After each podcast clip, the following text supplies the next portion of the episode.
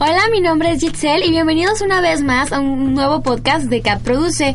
Hoy vamos a estar hablando con Charles Boga, que es el realizador del cortometraje Estocolmo. ¿Qué tal? ¿Cómo están? Yo soy Jonathan y como dijo Gitzel, estaremos aquí con Charles, que además es actor. Y su, su cortometraje estuvo en varios festivales, eh, junto a uno que el paralelo a Cannes, que se llama Short Film Corner. ¿Qué tal, Charles? ¿Cómo estás? Muy bien, muchísimas gracias por invitarme. Qué bueno que ¿Cómo están? Está bien. En, platícanos, ¿cómo surgió la idea de este cortometraje? Eh, este cortometraje, bueno, pues básicamente era como mi proyecto final de, hacer algo después de haber estudiado y de todo eso. Entonces, pues nos animamos a hacer Estocolmo y fue así como ¿Cómo surgió ahora sí que la idea. ¿Y cómo surge la idea de hacer un cortometraje acerca de un síndrome?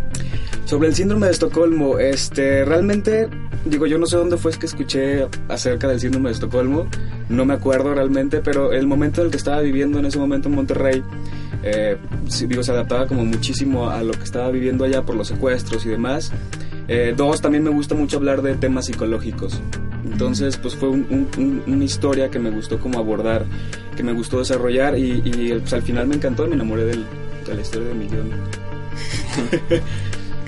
Entonces, este, ¿cómo fue el proceso de producción del corto? Fíjate que fue, fue algo complicado, precisamente por lo mismo que se estaba viviendo en la ciudad de Monterrey.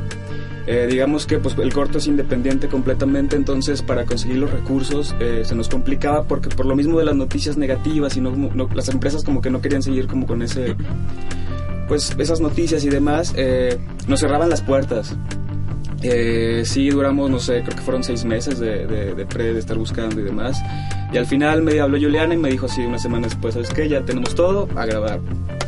Ah, súper ¿Y durante el rodaje tuvieron alguna experiencia que quisieras platicarnos? Híjole, fíjate que sí. De hecho, se nos pasó por la cabeza ponerle al corto de último momento porque todo fue de último momento, haz de cuenta.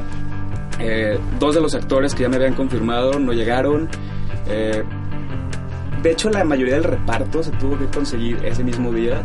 Eh, el actor principal fue un día antes porque yo no encontraba a mi personaje así durante todo ese momento de ensayo, de casting y demás. Tenía tan visualizado al, personaje que no lo encontraba. Llegaba alguien y yo lo rechazaba. Entonces, así un día antes precisamente conocí a, bueno, es mi primo José, le dije, ¿sabes qué? Vente, hizo el, ensayo, gustó demasiado y se quedó. Entonces sí, sí fueron como detallitos que los nervios, producción moviéndose por acá, nosotros grabando otras escenas. No, todo el mundo vuelto loco. Sí, sí, sí, pero al final pues logramos como el cometido de, de Sí, hacerlo. sí, todo. ¿Y cómo, cómo estuvo que Short Film este, seleccionó o decidieron que tu corto estuviera en la presentación? ¿O cómo, cómo fue eso?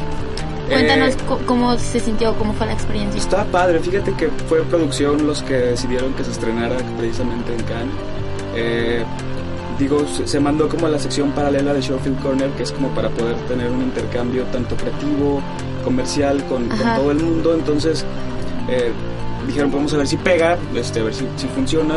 Gustaba como que para que fuera para ese festival. Y sí, precisamente el, el- el estreno, digamos, fue en el festival de, de Cannes y ya a partir de ahí ya se estuvo moviendo como por otros lados y está muy padre, realmente es, está muy chido que te digan que tu corto se... sí, se, se Sí, está oye, sí, de-. Sí, no, lo más importante. Claro, definitivamente.